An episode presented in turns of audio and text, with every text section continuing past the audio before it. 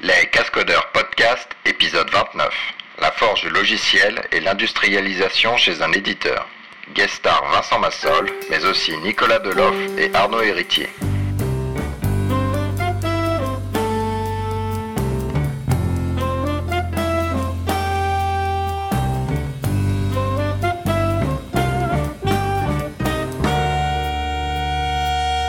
Bonjour et bienvenue à l'épisode 29 des Cascodeurs, euh, euh, enregistré le 14 octobre 2010. Et euh, sous couvert d'une interview, c'est un épisode spécial Vincent. Ouais Puisque, voilà, puisque pendant quelques épisodes, il n'a pas pu venir euh, pour des raisons diverses et variées. Et donc, voilà, on s'est dit, bon, on va faire une interview, comme ça il est obligé de venir et de parler. Et puis, on va cacher ça sous l'idée de parler de forge logicielle et surtout d'industrialisation du, des processus de développement, notamment chez les éditeurs, éditeurs logiciels. Et donc, euh, pour, euh, pour compléter Vincent, on a deux autres invités. Donc, il y a Vincent Massol, évidemment, que vous connaissez. Il y a Arnaud Héritier, qui travaille chez Exo Platform. Bonjour à tous. Bonjour. Et puis Nicolas Delouf qui euh, ne travaille pas chez un éditeur mais qui a, qui a pas mal bossé sur justement les forges logicielles et qui euh, euh, fait des petites prêts intéressantes dans les jugs euh, à ce propos-là. Bah, je vais t'embêter tout de suite parce qu'on dit Delof. Delof. Voilà. Ok. Mais bonjour tout Tu le monde. te tu veux que je le- tu veux que je le corrige euh, rétroactivement ou on, le, on laisse l'erreur et, Allez, euh, vas-y, laisse l'erreur, hein, ça fera plus live. D'accord, Nicolas Delof. Mais en même temps, il y a deux O. Ouais, ouais, comme dans Zo, comme dans Coopération, tu vois. Ah, ouais, de l'eau. Ok. En fait, c'est de l'eau. Voilà, c'est flamand. Ah, ok. Bon, ça marche. C'est pas comme dans Euh, Wanadoo. bon, toi, tu vas, tu vas sortir du réseau tout de suite. oui, alors justement, on a des petits soucis avec Skype et Nicolas, puisqu'il est sur un réseau 3G. Euh, donc voilà, si vous l'entendez plus pendant un certain temps, euh, c'est parce que on C'est la essaie de censure. le- De, le récupérer, c'est la censure. Voilà. Bon, ben, on va démarrer par un petit tour de table, votre vie, votre œuvre. Et puis on va commencer par euh, Vincent, puisque c'est ton épisode. Ouais, alors je peux parler super longtemps. Donc je travaille pour euh, la société XWiki SAS euh, qui édite un logiciel, logiciel open source XWiki. Et j'ai travaillé auparavant dans mes temps libres sur différents projets open source, dont Maven, Cactus euh, et puis Cargo, qui sont tous les trois liés à l'industrialisation des développements. Euh, voilà, et là chez XWiki, euh, je m'occupe bah, de, j'allais dire diriger, mais c'est une, direction très méritocratique et très égalitaire, donc c'est pas vraiment diriger, mais disons coacher, rassembler les énergies autour de, du développement logiciel et notamment de nos projets, tous les projets open source. Donc on, en- Cool. on y reviendra et ouais, c'est puisque je m'occupe de tout justement, tous ces euh, essayer de mettre en place et d'organiser aussi. euh, tous ces outils et processus euh, de forge logicielle. Cool. Arnaud? Alors bah donc moi Arnaud Héritier, bah, je travaille aussi chez enfin je travaille chez Exoplatform SAS. Et donc bah moi qu'est-ce que c'est que ma vie mon œuvre? Bah, c'est euh, 10 ans dans euh, différentes sociétés euh, édition de logiciels, services, conseils et effectivement aussi euh, de l'open source à travers Maven et quelques autres patchs à droite à gauche. Et euh, effectivement bah, beaucoup de, choses autour du, de la qualité logicielle que, que j'adore et autour des process et c'est ce que je fais chez Exo en étant responsable bah, de l'outillage et des méthodes de développement. Voilà. Tu adores C'est ça que J'adore, oui, j'adore, Vache. j'adore. Oui, moi j'adore ça. J'adore. J'adore. Euh, et Nicolas, vas-y, explique-nous. Alors moi donc euh, actuellement je travaille euh, dans une filiale de- de- du groupe Orange qui est en fait une société de service intégrée dans le groupe Orange. Euh, historiquement effectivement j'ai participé à pas mal de, projets open source et je me suis fixé sur Maven entre autres donc avec des patchs un peu dans tous les sens. Euh, à cette occasion d'ailleurs que j'ai rencontré Arnaud à l'époque. Et euh, sinon, j'ai un petit ascendant euh, agiliste. Donc là, justement, je suis en. Je vous, je vous appelle depuis l'Agile Tour à Vannes. Donc j'espère que la liaison radio va réussir à tenir. Sinon, on relaiera avec la CB. Voilà, exactement, ouais. Euh, bon, bah, d'abord, qu'est-ce que c'est que. Qu'est-ce qu'on appelle la forge logicielle? Vais demander ça à, Nico et Arnaud. Et puis, euh, qu'est-ce que ça voudrait, qu'est-ce que ça veut dire industrialisation? Je demanderai ça à Vincent. Bah, vas-y, Nicolas, tu parlais. Bam. Ouais, alors justement, la forge, il y, a plein de termes qui sont utilisés. On parle de factory, de software factory, de forge logicielle, de tout ce qu'on veut.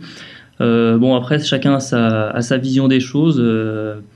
Pour citer Nicolas Martignol, lui, voit en nous des, artistes quasiment.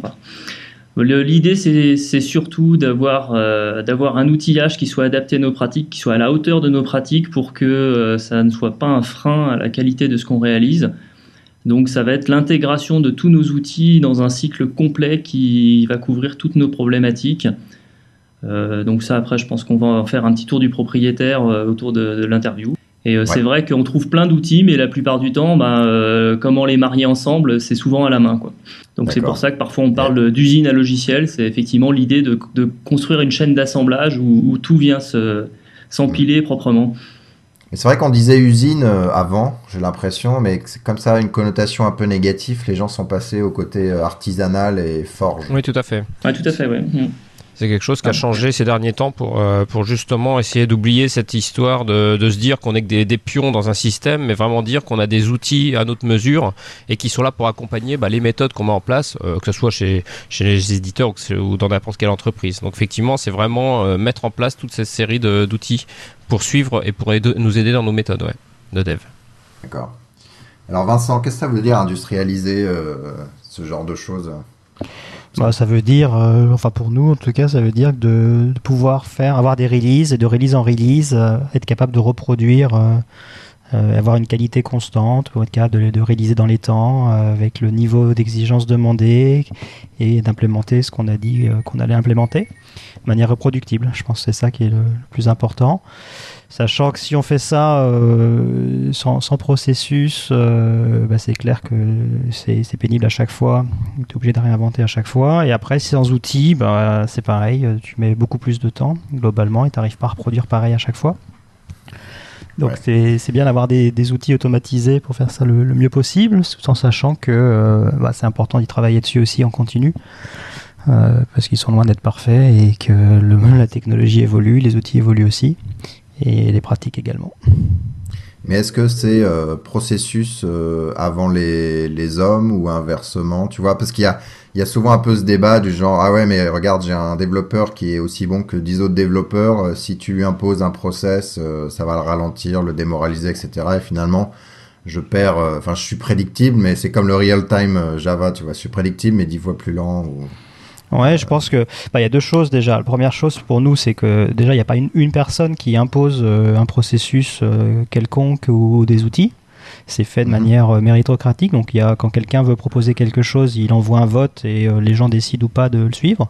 Donc, s'il y en a qui trouvent que ça devient trop pénible et que ça, ça c'est un frein à, euh, à, la créativité ou quelque chose comme ça, bah, il le dit et ça fait, on le fait pas. Quoi. Donc, c'est, ça, c'est le premier niveau. Le deuxième niveau, c'est qu'effectivement, il faut pas aller, faut peut-être pas pousser trop loin non plus mais euh, pour laisser un petit peu de, liberté de temps en temps et pas faire que euh, tu passes un développeur passe va passer euh, je sais pas la, la, plupart de son temps à essayer de suivre les 1500 règles de développement qu'il y a plutôt que de que de produire le code nécessaire. Ouais, on a tous écrit la grosse doc de 150 pages qui explique que le getter doit avoir une documentation, etc., etc. Enfin, en tout cas, moi, je l'ai fait et après, on réalise après, mais c'est stupide. ça, ça prend vachement de temps et en plus personne ne lit, etc. Et donc c'est quoi, euh, justement, tiens Arnaud qui, qui, qui t'occupe un peu de ça là chez Exo, c'est quoi chez vous le processus de développement euh, chez l'éditeur Exo? Alors nous, le processus de développement, il y a, il y a plusieurs choses. Enfin, c'est ce que disait Vincent, c'est-à-dire que comme on est là pour aider, moi, il y a toujours deux parties dans, dans cette, dans cette euh, chose-là. C'est que d'un côté, euh, faut préconiser et d'un autre côté, faut surveiller. Donc il faut qu'il y ait un, équilibre entre les règles qu'on va définir. Donc là, c'est ce qu'on va pouvoir faire ensemble avec les responsables produits, avec toutes ces personnes où on va définir. Alors les, fameuses 1700 règles, on en est très loin. Hein. Euh, au contraire, on va plutôt faire des petits lots de règles qu'on va définir comme importantes. Donc on en a tous vu hein, dans le développement Java, ça peut être tiens, on va éviter les try-catch vides ou des choses comme ça. Donc ça, il y en a un certain nombre. Donc ça, on va définir certaines règles. On va essayer de former les gens pour qu'ils comprennent bien pourquoi faut faire, faut pas faire, etc. Et après derrière, effectivement, on va avoir des contrôles, c'est-à-dire qu'on va mettre en place via des outils de, supervision euh, de la qualité, bah, de voir est-ce que ces règles sont suivies. Alors il y en a certaines qu'on va considérer comme critiques et donc là on sera intransigeant par rapport à leur respect. Donc là, par exemple, on pourra très bien aller jusqu'à bloquer le build si euh, le, la règle en question n'est pas suivie. Euh, par contre, si on est dans, dans des règles qui sont plus euh, pour la forme ou pour bah voilà. Là par contre on aura juste le warning comme quoi bon bah ça n'a pas été fait comme il faut. Et dans ce cas là bon, on fera une action a posteriori pour la corriger et voir avec la personne pourquoi elle l'a faite. Voilà donc c'est un peu ce système-là qu'on met en place. Donc on se sert des outils, mais pour euh, à la fois euh, nous aider sur euh, comment prévenir et guérir les problèmes de qualité, de suivi de, de, qualité, voilà, sur le code. D'accord. Et alors Exo très rapidement et XWiki je crois un peu plus tard, mais maintenant aussi le cas. Vous vous avez du pas mal de, de gens qui travaillent offshore. Enfin, mmh. pas mal en tout cas en mmh. proportion de la taille de votre boîte. Ouais. Euh, est-ce que ça change des choses? Est-ce que euh, finalement euh, c'est un truc, ça devient plus important? Est-ce que, enfin, tu vois ce que je veux dire? Bah, pour Exo, oui, c'est vrai que c'est compliqué pour nous. On est une centaine, 120 aujourd'hui, je crois, dans le monde, avec effectivement différentes implantations entre Vietnam, Ukraine, Tunisie. Euh, et puis un petit peu des États-Unis. Et c'est vrai qu'aujourd'hui, bah, il y a deux choses qui jouent. C'est bon, bah, le niveau des personnes. Donc ça, bon, on a tous le même problème dans n'importe quelle société. Hein. On a des nouveaux, on a des seniors. On a donc ça, il faut pouvoir se lier aux différents niveaux des personnes. Et après, il y a les cultures, c'est-à-dire que des cultures asiatiques vont être très différentes euh, de cultures occidentales, ou euh, dans la partie asiatique, ils vont être plutôt en recherche justement de, de, règles à suivre, de choses à faire, etc. Là où du côté occidental, on a plutôt des gens qui au contraire euh, veulent euh, ne pas avoir à suivre de règles, veulent être autonomes, etc. Donc c'est vrai que c'est là tout l'enjeu et toute la difficulté dans une entreprise qui a différentes, euh, différents sites et donc différentes populations de développeurs, parce qu'il faut pouvoir mettre en place des règles qui s'adaptent à tout le monde, sans trop les mhm. contraintes et sans pour autant bah, sans être trop, trop flexible, parce que sinon on laisse faire tout et n'importe quoi. J'allais dire, quant à nous, chez, chez XWiki, on bah, on parle pas d'offshore. D'ailleurs, on n'a pas, on pas l'impression de faire de l'offshore. C'est juste du travail distribué. Et, euh, et, on, est, on est à plusieurs endroits. Et en fait, XWiki a été construit dès le début euh, sur, le, sur le travail à distance. Hein. On a toujours eu des personnes à distance dès le début. Ce qui fait qu'en fait, toutes les, euh, toutes les pratiques se font à distance. C'est-à-dire que l'information du XWiki est distribuée complètement. Il n'y a pas euh, un pôle où il y a euh, l'information qui, qui, est connue à un endroit et pas à un autre. Euh, donc tout passe sur des canaux distribués en fait. Ce qui fait que bah, rajouter des personnes où qu'elles soient dans le monde, en fait, nous pose aucun souci puisqu'on est, on se cale complètement en fait. Bon après il y a peut-être des limites. Hein. Aujourd'hui on est une trentaine et ça se passe très bien. Et en fait, c'est assez amusant d'ailleurs la façon dont, on recrute pas mal de développeurs, puisqu'on est un, projet open source, c'est qu'on les, on les prend dans la communauté, des gens qui, contribuent euh, au projet open source dans la durée. Tout d'un coup, on leur dit bah, est-ce que ça vous intéresse d'être payé pour faire euh, ce que vous faisiez euh, dans vos temps libres? Et, et, en fait, là, donc on, discute, on, on, embauche, et à la fin, en fait, la, dernière question, c'est et au fait, tu habites où? Mais ça, cette question-là est vraiment après coup, quoi. On sait même pas. Et en fait, on, on l'apprend qu'après. Et euh, la seule problématique que ça pose, c'est de réussir à faire un contrat, un bon contrat pour qu'on puisse le payer, dans un pays différent, c'est tout. Euh, au point de vue outils, ça ne ça pose pas de soucis. En termes de culture, on a eu, on a eu des personnes un peu en Ukraine, Vietnam, euh, Sri Lanka, mais on n'a pas été à des grands nombres, donc en fait, ça a été des personnes isolées. Et, et à chaque fois, c'est des personnes qui sont assez autonomes. Donc, ouais, c'est euh, pas un groupe plutôt qu'un autre, puisque vous n'avez pas vraiment de centralisation des devs. Alors, on a, on a quand même une, une équipe d'une dizaine de personnes en Roumanie. Euh, on a deux bureaux, en fait, euh, deux bureaux fixes, on dira, plus des personnes qui sont un peu partout. Et voilà, donc deux bureaux fixes à Paris et en Roumanie. Donc, quelque part, le, le processus de dev, c'est vraiment plus un cadre général qu'un truc hyper sévère pour justement pouvoir s'adapter à ce genre de, à ce genre de choses. Bah, il est assez strict en fait. Il est assez, euh, il, enfin chez XWiki, il est assez, il est assez strict et bien défini quand même. Hein. Euh, mais mhm. ça rend, ça rend, euh, ça rend plutôt plus facile, je pense, l'intégration de, de quelqu'un. dans l'équipe parce que, parce que les règles sont claires justement et, et c'est bon, bien documenté aussi. On a, on a un site complet dev.xwiki.org qui documente toutes les, toutes les pratiques et les outils. voilà, après, on n'a pas eu de cas où des personnes disaient ouais, ces, règles-là sont, sont trop dures ou je sais pas quoi, on n'a pas vraiment eu. Et euh, quand on l'a, ça peut arriver, euh, ça, pu arriver. Euh, bah, quand on l'a, en fait, on, en discute et on, change les règles. Quoi. Alors juste, je fais une petite aparté de, de, mon côté. Donc moi, je travaille chez Red Hat et j'y bosse en particulier. Et par exemple, c'est un peu comme ce que tu disais, Vincent. Nous, on est limite tous offshore en fait, parce qu'il n'y a, a pas vraiment de centre de développement chez nous. Tout le monde travaille à droite, à gauche. Et une autre particularité, je crois, par rapport à vous, c'est que nous, les règles, elles sont assez centrées sur, euh, sur le projet, sachant que JBoss, c'est des, des, dizaines, voire euh, une petite centaine de projets. Euh, et donc, euh, et donc voilà, l'équipe Evernet va avoir plus ou moins des règles. Ensuite, l'équipe Sim va avoir plus ou moins des règles, etc. Et du coup, ça se passe beaucoup plus naturellement. Il y a moins besoin de de règles, enfin ou de, standardisation d'un cadre que tout le monde suit, euh, puisque c'est tu parles à, à, cinq autres personnes par exemple. Voilà. D'ailleurs, ça, ça, change quoi d'être un éditeur open source par rapport à un éditeur normal sur euh, de manière générale sur le processus de dev sur... ah, bah, as, parlé de as parlé de, du recrutement déjà ça change beaucoup de choses en fait, euh, enfin pas mal de choses. Euh, le plus euh, le plus difficile, ça va être de, de, réussir. Enfin ça dépend. Pour nous en tout cas, XWiki, on a envie que ce soit un projet open source au sens communautaire en fait.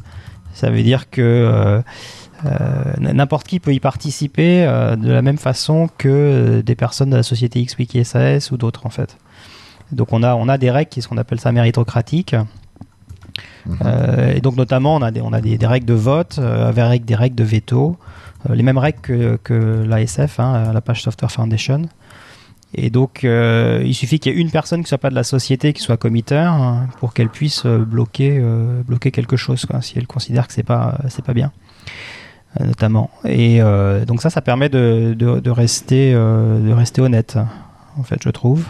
Euh, mais ça nous met, c'est un peu plus difficile, bien évidemment. Ça veut dire que quand la société, quand quelqu'un du marketing dans la société euh, veut que le produit est dans une direction, bah, il faut en faire la proposition euh, sur la liste à, l'ensemble des, des committeurs open source. et il faut qu'ils soient d'accord. si quelqu'un n'est pas d'accord, bah, ça se fait pas. Donc ça embête un peu le marketing de temps en temps. Mais en final, moi je trouve qu'on aboutit à, à, un produit qui est, qui est plutôt, plutôt mieux, je pense. Euh, bon, on n'a pas eu, on n'a pas eu trop de, de euh, sur des trucs de, sur des, des, choix où des personnes ne voulaient pas. C'est pas tellement arrivé. Ça peut arriver sur le design un peu de temps en temps. Euh, ça dure quelques, ça peut durer quelques jours pour converger de temps en temps. Ouais. Mais on arrive toujours à converger en fait. D'accord. Juste, je t'arrête. Donc Arnaud, tu t'en vas là, c'est ça? Oui, j'ai un petit incident perso. j'ai mon fils à l'école qui vient d'appeler parce qu'il vient de se casser quelque chose. Donc là, je dois, je dois bah, m'absenter, je dois vous laisser. Bah, Donc, good luck. Euh, bah, je vous souhaite une bonne fin d'enregistrement. C'est pas grave. pas de soucis. Bon courage. Allez, ciao. Ciao, ouais, bon courage. Ouais, merci. Bon, bon débarras. bon, on va, on va pouvoir parler Gradle. C'est ça justement, tu parlais de release euh, à un moment. Euh, qu'est-ce que c'est une release? Parce qu'on on parle d'automatisation dans, dans l'idée de, de, simplifier le processus de release. Mais malgré tout, ça a l'air d'être quand même quelque chose d'assez gros et qui prend du temps. Euh, tu peux raconter un peu euh, comment ça se passe chez vous, Vincent? Ouais, la release, c'est euh, bah, il y a plusieurs il y a plusieurs parties à la release. Hein. Bah, si on prend en amont, enfin il y, a une partie processus qui est qui est pas automatisée en amont, qui est la définition du contenu de la release définition de la roadmap. Ouais. Euh, donc ça, c'est chez nous, on le fait en deux temps. Et là, c'est une différence. Étant éditeur open source, encore, c'est une, une, différence aussi. Euh, on commence euh, en interne déjà. À, on a un processus de roadmap en interne, on a une mailing list roadmap, on a un outil aussi fait sur notre wiki, notre intranet avec XWiki en, interne pour proposer des features dans la release.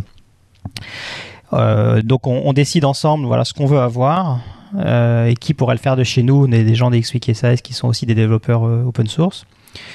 Et on, donc on se met d'accord. Et ensuite, on fait une proposition à la liste, euh, à la liste de, features et on demande aux autres, bah, qu'est-ce que, est-ce que ça vous va, est-ce que vous voulez rajouter des choses, qui veut faire quoi, etc. Donc c'est vraiment en deux, temps. ensuite, on rentre ça, c'est rentré dans, dans, Jira avec, un, avec la date, avec le fix for qui va bien pour la version de la release. Puis tout le monde, tout le monde développe. Et voilà, au moment de la release, en fait, on fait des releases déjà de assez courtes, puisqu'on release toutes les à peu près 2-3 semaines. Euh, mais, toutes les 2-3 semaines, ce sont des, ce sont des milestones. Hein. Et une release complète fonctionnelle, euh, ça nous prend un peu plus de temps. On, en fait tous les 2-3 mois. Donc en général, il y a un ou deux milestones et ensuite il y a une RC ou il y en avoir deux si on n'arrive pas à converger avec la première RC et puis c'est la finale. D'accord. Et la, la construction du, du, package en tant que tel, etc. Voilà. Ça prend, et donc euh, ça, tout voilà. Après, donc en termes de, de, construire le logiciel qui tourne, lui, euh, on a notre build automatisé, euh, donc avec Maven, qui se, qui tourne tous les jours. En fait, à chaque commit, à chaque commit, on, on reconstruit l'ensemble complet de la distribution. et donc ça, c'est fait par par Hudson en intégration continue. Donc ça, c'est quand même automatisé, ça, ça va bien et c'est facile. Euh, en revanche, le, voilà, le, jour, le jour dit euh, de la release, donc on, a, on choisit un release manager. Donc à chaque release, d'ailleurs, il y a un release, une personne, un des, des committeurs du projet qui se, qui se propose pour être le release manager et on tourne. Et donc euh, lui va quelques jours avant plutôt en fait il va commencer à, vérifier que bah, les tests fonctionnels passent, passent bien, passent tous bien. C'est surtout ça le point critique en fait de la release, c'est de réussir à ce que l'ensemble des tests fonctionnels passent. En test unitaire c'est bon, mais en test fonctionnel c'est plus difficile. On pourra en reparler un peu tout à l'heure, euh, je pense. Et, euh, et, donc à ce moment-là, voilà, on a, on a un, processus de décrit, décrit sur le sur le wiki euh, de xwiki.org. il, y doit y avoir, c'est assez compliqué, il doit y avoir, je sais pas, une vingtaine d'étapes à peu près, tu vois. Euh, donc ça commence par construire un release plan. Comme on a plein de modules euh, et que c'est vraiment une plateforme XWiki, en fait, il faut aller choisir, il faut dire pour une release de telle distribution, il faut aller euh, tel module en telle version, etc. Donc c'est le release plan. Donc ça c'est assez un peu fastidieux. Donc tu fais ça à la fois avec Jira et avec un SVN log pour voir ce qui a été commité, etc. Ensuite, une fois que tu as ton plan, bah, tu fais tes releases dans Maven. Ça c'est assez facile avec le, le release plugin. Euh, et ensuite, un ensemble d'étapes euh, qui va être pour, pour mettre à jour le site xwiki.org, pour uploader euh, les artefacts sur OW2, puisqu'on fait partie encore d'OW2, pour mettre à jour les sites des sites externes, genre FreshMeat, Wikimatrix, etc euh, envoyer la mail, envoyer le mail d'annonce, etc. Donc c'est il y a à peu près une, je sais pas, 15-20 étapes. Et en temps, en temps, en temps global, ça prend à peu près, euh, je sais pas, 3-4 heures, on dira. 3-4 heures, sachant que notre gros souci, euh, ça va pas être sur le processus de release en lui-même, ça va être de réussir à ce que l'ensemble des tests fonctionnels passent en fait. C'est ça qui aujourd'hui euh, nous fait décaler de temps en temps par rapport à la date prévue on arrive à décaler, on décale jusqu'à euh, une semaine, euh, guère, guère plus, mais jusqu'à une semaine, ça arrive de décaler. Euh, parce que parce qu'on n'est pas très bon là-dessus. Et je vais revenir un peu au côté non éditeur, donc je vais prendre Nicolas en, en, en rat de laboratoire. Donc toi, as, tu, tu bosses chez des clients. J'ai bossé beaucoup au forfait en fait. Chez des clients. Qu'est-ce Ouais. Ah d'accord, ok. Donc finalement, vous aviez déjà. Bah, c'est comme ça que j'ai mûri dessus en fait. Justement, euh, c'est euh, la nécessité de pouvoir maîtriser le processus en interne, quoi. D'accord. Et, et, quand tu es chez des clients, euh, qu'est-ce que tu vois en fait? C'est quoi? Il y a tout et n'importe quoi. Il y a, y a des gens qui, qui essaient d'améliorer ça. est-ce que tu est-ce que tu penses qu'il y a une vraie différence entre il y a vraiment une échelle entre l'éditeur, les gens qui font du forfait et puis et puis les gens qui développent en interne?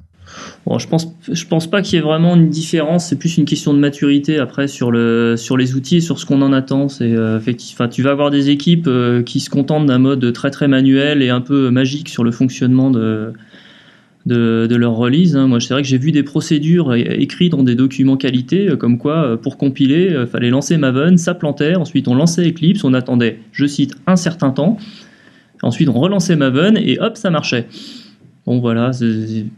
Et, ça, bon, bah, ça c'est certifié à fac et tout ce que tu veux, il n'y a aucun problème. Et euh, l'équipe s'en sont contentés très bien, tout simplement parce qu'ils maîtrisaient pas leur environnement. Euh, puis après, tu vas avoir effectivement des équipes qui, euh, poussent assez loin l'automatisation. Et là, en ce moment, je suis en train de lire un bouquin qui s'appelle Continuous Delivery, qui cherche à, aller bien au-delà simplement de, de l'intégration continue en, en gérant l'installation complète sur une machine de production, quoi, à chaque commit quasiment. D'accord. Et J'allais dire un truc. Ouais, est-ce que euh, des fois c'est fait à la va-vite en disant on relance euh, Eclipse, machin, machin, simplement parce que c'est trop cher de, de se construire ça euh, pour pour une boîte euh, pas trop grosse ou qui, euh, qui dont c'est pas le cœur cœur de métier? Ou est-ce que tu penses que c'est un faux procès?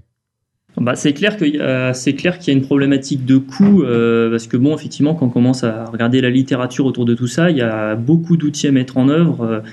Euh, pour automatiser le build, enfin la construction simplement des binaires, déjà ça peut être assez compliqué. Mais alors dès qu'on intègre toute la phase de testing, qu'on va assez loin, euh, qu'on veut intégrer la configuration des environnements cibles, euh, bon ça, ça, peut effectivement. Enfin, faut vraiment voir ça comme comme une, progression dans notre maîtrise de l'environnement. Donc, bah, faut savoir commencer petit, hein, faut, savoir être raisonnable. Donc, il y, a, effectivement des, équipes qui sont tentées euh, de mettre tout de suite euh, un gros build, plein d'outils, euh, un Hudson, un sonar et je ne sais quoi, et tout en même temps. Et puis à la fin, ils se retrouvent avec un dashboard où il y a des infos dans tous les sens, et puis ben, ils en font rien parce que en fait, ils ont mis tout de suite l'arme lourde sans, sans, avoir vu ce que ça leur apportait, sans avoir appris à la, à la ouais, Ça, c'est clair que les outils, ils viennent, ils viennent pour appliquer des pratiques, en fait. Donc, il faut avoir ces pratiques Quelque chose que j'ai constaté, par exemple, on parlait tout à l'heure là, des, des règles qu'on essaye de, de s'imposer euh, pour avoir un cadre fiable en termes de développement.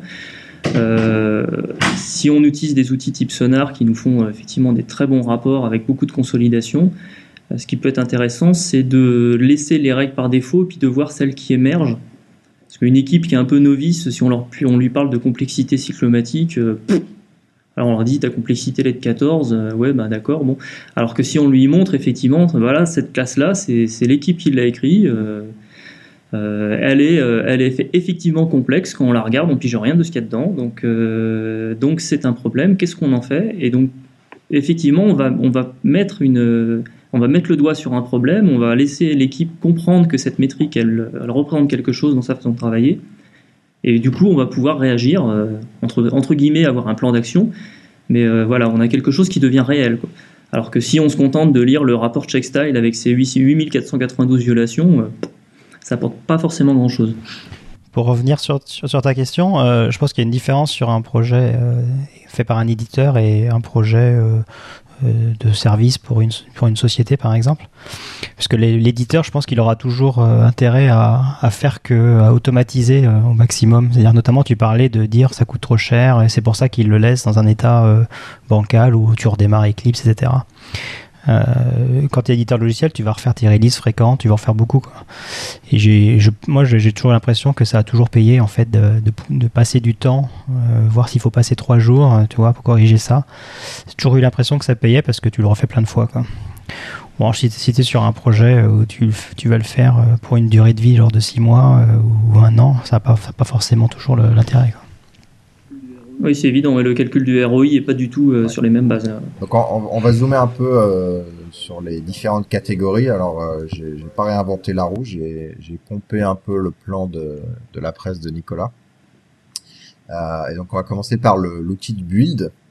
Euh, donc, on imagine que l'idée d'un outil de build automatique, c'est justement de pas être dépendant d'un IDE pour pouvoir construire le projet, d'avoir de la, la d'être capable de reproduire de manière euh, constante dans le temps euh, ce build. Euh, c'est quoi vos c'est quoi vos pratiques? Tu veux dire quel outil, c'est ça? Bah, de manière générale. Ou Parce que la, la question se pose plus de nos jours-ci. Si, ça se repose, ça se repose, mon gars. ah bon, j'ai raté quelque chose. C'est honte, mais on sait bien que c'est honte, mais sinon. euh, oui.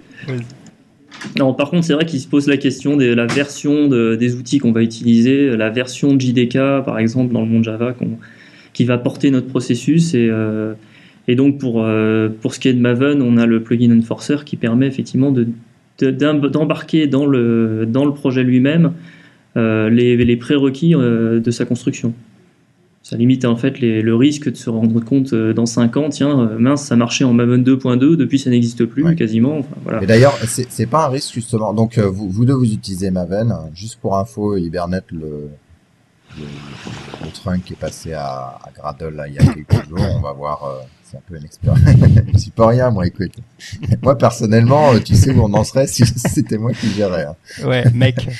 euh, euh, non, soyez, juste une, parenthèse sur Gradle. En fait, bah, le euh, ça a l'air d'être mieux pour les gens qui écrivent les qui écrivent l'outil de build. Après pour l'utilisateur, euh, moi pour l'instant j'ai pas vu de bénéfices particuliers. Euh, j'ai vu des, des problèmes dus à la maturité de l'intégration de Gradle avec le reste de l'environnement. notamment moi mon IDE, quand je change de branche et que les pommes ils sont enlevés, changés, etc. L'IDE il, il, trouve tout ça tout seul euh, il reconstruit la structure du projet et, euh, et 15 secondes après, en gros, je suis prêt à, à développer sur mon ancienne branche ou une nouvelle branche. Ça, ça c'est en Maven, ça. Ouais. Ouais, ça c'est en Maven avec les pommes. Ouais. Euh, bon, bah Gradle, euh, c'est pas encore là. Donc, voilà, pour moi, ça a fait une petite régression. Mm. Euh, donc vous vous utilisez Maven, mais il y a un, un point intéressant que tu disais, Nicolas, c'est euh, qu'est-ce qui se passe si dans 5 ans je veux faire tourner le build? Est-ce qu'il faut que je dise quelle version de Maven j'ai utilisé pour compiler tel truc? Euh, Il y a le JDK euh, qui est aussi un problème. Comment vous gérez ça C'est le truc qui est ingérable ou? Bon, oui, je oui, je vois très bien, mais moi, on n'est pas allé jusque là parce qu'on n'a pas eu le besoin en fait. Pour nous, pour nous, hein. c'est-à-dire que on n'a pas, effectivement, on n'a pas spécifié la version de Maven. Ah si, remarque si, c'est faux ce que je dis. Non, c'est faux ce que je dis. Effectivement, on l'a. Euh, je crois que dans notre pomme de plus haut niveau, on, spécie une version minimum. On a donc ça, ça cette version, donc c'est écrit dans le pomme indirect. Ce qui fait que voilà, si, le, si on le met à jour, euh, bah, il est mis à jour dans le SVN et dans, la, dans le tag. Euh, donc voilà, donc c'est assez simple en fait. l'info, tu peux aller récupérer Maven de, de archive. Mais en, mais en pratique, en pratique, je suis pas très sûr qu'on l'utilise vraiment. Quoi. Euh, mais c'est vrai, c'est vrai, c'est vrai en revanche que même pour le même pour le trunk, hein, même pour builder le trunk, euh, donc sur le sur XWiki.org, on a notre doc euh, dans la partie comment builder XWiki, on, on, fait des recommandations sur la version de Maven et, et que ça varie beaucoup. C'est vrai qu'en en fonction des versions, il y a des différences. Quoi. Notamment par exemple, là, je viens de voir ça hier avec Maven 3, bah, le, notre, le plugin Clover, bah, il marche plus, il marche plus pour nous. Je sais pas pour, j'ai pas encore pourquoi exactement, mais il marche plus. Vous êtes passé à Maven 3, c'est ça? Ouais, ça fait longtemps qu'on ça fait longtemps qu'on l'utilise, mais là j'étais en train de m'amuser avec Clover pour récupérer un, pourcentage de, couverture de test global sur l'ensemble du projet. Et je m'aperçus que je me suis juste aperçu qu'il marche pas avec Maven 3 par exemple. En revanche, qu'il marche avec Maven 2.2.1 par exemple. Tiens, un autre, un autre souci qu'on a eu euh, chez JBoss là, c'est que le les repositories, alors on les a changés, on les a nettoyés, on les a. Alors l'URL, euh, une ou deux fois ils sont trompés. Et du coup, euh, ben moi j'avais un truc qui marchait avant, puis d'un coup hop ça marche plus. Euh, c'est que ben, il y a un mec qui a, qui a pouillé le repository d'une manière ou d'une autre. Alors j'ai réussi à m'en sortir avec le settings mirror off qui permet de dire ah bah si tu trouves cette URL de repository en fait c'est plutôt celle-là que tu utilises. Euh, mais c'est vrai que c'est galère. Donc rétroactivement, il a fallu que je, que je un peu. Et pour tiens, juste pour revenir plus globalement, pour répondre à ta question plus globalement, euh, on, on, a décidé nous depuis un certain temps dans, dans l'équipe, euh, dans le projet open source XWiki, qu'on ne supportait euh, que euh, deux versions en fait. C'est-à-dire qu'on ne supporte que la version en cours, donc trunk, et la dernière version stable. Euh, ce qui fait que les, vieilles versions, bah, c'est de toute façon, on, ne fait pas de support particulier. Alors, les gens peuvent poser des questions, on peut répondre si on le sait, mais on va pas aller euh, s'amuser à aller, aller repatcher avec un, bug fixe une vieille version ou, dire euh, voilà comment on la build ou aider dessus. On veut que les gens, on veut que dans la communauté, de toute façon, on veut que les gens utilisent les dernières versions parce qu'on veut pouvoir bénéficier de la communauté. Et un des bénéfices de la communauté, c'est de pouvoir tester les dernières versions. Mais oui, mais la société éponyme. Alors la société éponyme, euh, comme tu le dis si bien, elle en revanche, elle supporte toutes les versions. Voilà. Donc vous avez ce problème au niveau de la société plus que de la communauté. Exactement. C'est vrai qu'en général, on se base plus sur, euh, sur la notion de compatibilité ascendante. Hein. Au niveau des outils, on a tendance à, définir le, enfin à tracer en fait la, version des outils qui ont été utilisés euh, initialement en faisant plus ou moins le pari que dans les versions suivantes, euh, on pourra conserver euh, ce, fonctionnement. C'est un peu optimiste en général. Ouais, bah, ça dépend la, ça dépend la, la philosophie de, de l'équipe qui est derrière l'outil. Exactement. Et sur ce, ouais, j'allais dire sur ce sujet-là, je ne sais pas si c'est le, moment. On utilise un outil sympa justement. Tu parles de, de compatibilité. nous, c'est extrêmement important pour nous, comme on est une plateforme, en fait, que nos API soient stables. Mhm. Et on utilise un, outil, ça fait des années que j'utilise et que je, milite pour cet outil parce que je le trouve génial, c'est Clear, c'est l'I2R. Euh, donc je ne sais pas s'il est, s'il est connu maintenant ou pas. Et, euh, c'est un outil qui permet de, de, comparer euh, une API avec une version précédente réalisée. Donc, donc tu as ton, tes API en cours de développement et la dernière version réalisée. ça, te fait, ça te fait la différence et ça te dit si tu, as casse, si tu casses la compatibilité. Et donc dans notre build, le, notre build s'arrête quand on casse une compatibilité et une compatibilité backward. Et du coup, à ce moment-là, on a, deux choix. C'est ou bien on se dit, bah, on veut, on veut vraiment la casser, c'est volontaire. Et dans ce cas-là, on le met dans l'exclude, dans le, dans le POM, pour dire j'exclus euh, ce fichier-là parce que c'est volontaire. Et ce qui est, ce qui est sympa, c'est que du coup, à la release, euh, ce qu'on fait, c'est qu'on copy-paste euh, la liste des excludes dans les release notes. Euh, et on a, très précisément, on peut, dire très précisément, voilà, tout ce qui a, tout ce qui casse en fait. Et, donc c'est plutôt clean, euh, c'est plutôt assez clean et ça permet de, de, récupérer bien souvent des, des, erreurs où tu voulais pas le casser, tu t'aperçois que tu le casses il est vieux le truc, parce que le, dernier, le site a été publié, publié en 2005. Ouais, il n'y a plus personne qui bosse dessus, euh, mais, mais il, marche, euh, il marche assez bien dans la version réalisée. Ça marche, euh, même JDK5. Et c'est, ouais, ouais, ça marche. Ouais. Ce qui est bien dommage, en revanche, c'est quoi c'est, assez bizarre parce que moi, cet outil, je le trouve vraiment super et je l'utilise depuis longtemps. Et je sais pas, je sais pas si je suis le seul, mais c'est vrai qu'il n'y a pas beaucoup d'activité sur ce genre d'outil. C'est dommage. Cool. Non, euh, rapidement sur les IDE, euh, alors il fut un temps où on, dans, dans des boîtes, on recommandait fortement, voire imposait euh, l'IDE de choix. moi, j'ai l'impression que la tendance, c'est plutôt de dire, bah voilà, on a, on a le build qui nous permet de, de reproduire ce qu'on veut. Après l'IDE, vous faites un peu ce que vous voulez. Qu'est-ce que vous voyez vous chez l'éditeur ou chez les clients? Bah, en fait, clairement, oui, c'est la grosse progression qui s'est faite au niveau, au niveau des outils de build par rapport à une période où on a eu des outils avec beaucoup de wizards, tout ce qui était l'époque WSAD oh, justement, où euh, on faisait tout en trois clics, hop là, on, on ça générait un EJB, génial, et puis bon, effectivement, euh, euh, pour avoir telle version de l'environnement cible, il fallait telle version de l'IDE. donc voilà, on était vraiment bloqué au niveau d'un IDE particulier qu'on était obligé de versionner avec le projet, quasiment. Donc il y a cette espèce de, de, réaction épidermique maintenant qui est de dire que le build doit pouvoir porter de manière automatisée toute la génération. Et d'une certaine façon, ça nous libère. Oui, c'est vrai que tu peux, euh, à partir du moment où ton outil de build s'intègre correctement dans ton IDE, ben, tu choisis ce que tu veux. Quoi. Ouais. À la rigueur, si tu préfères faire ça sous Emacs, eh ben, fais ça sous Emacs. Euh. Ouais. Après, c'est un choix personnel. Après, bon, il y, a des gens effectivement qui euh, qui vont franchir le pas de passer sous IDEA et qui en vont faire la pub, et puis tu as plein d'autres qui ont leurs petites habitudes sous Eclipse et qui vont pas vouloir en sortir. Quoi. Mais il y a deux, y a deux aspects euh, qui, bah, qui, qui, rendaient euh, ce que tu dis euh, important, c'est-à-dire le fait de pouvoir builder indépendamment de l'IDE, bah, c'est le, concept d'intégration continue déjà, puisque tu as besoin d'avoir un build qui te permet de, de générer complètement ton, tes, ton, tes, exécutables, ton résultat. et puis deuxième chose, c'est il, y a, il y a le fait maintenant que si tu utilises Maven, bah, tous les IDE ont, ont, le support de Maven. Euh, donc du coup, ça devient, euh, un non, un non, un non sujet en fait euh, tu peux directement, directement tu as, tu une, synchro, une bijection entre ton build automatisé Maven et ce que tu vois dans l'IDE. Qui était, le, qui était le problème à un moment donné. Hein. C'était de, pouvoir remapper dans l'IDE ce que tu avais dans ton build automatisé. D'ailleurs, pour la petite histoire, là, euh, récemment, il y a sur le, SVN de la fondation Apache, on a passé le millionième commit. Et on avait, euh, j'avais suggéré à Arnaud de, de committer comme millionième commit la suppression du plugin Eclipse pour Maven. Comme, ça, comme symbole justement de cette, de cette révolution euh, du support natif dans les IDE. Mais bon, il est passé à côté. Je, je, je sais même pas qui l'a vu d'ailleurs, ce millionième. millionième, c'est genre oups. le gars, il, il, avait fait une heure de typo.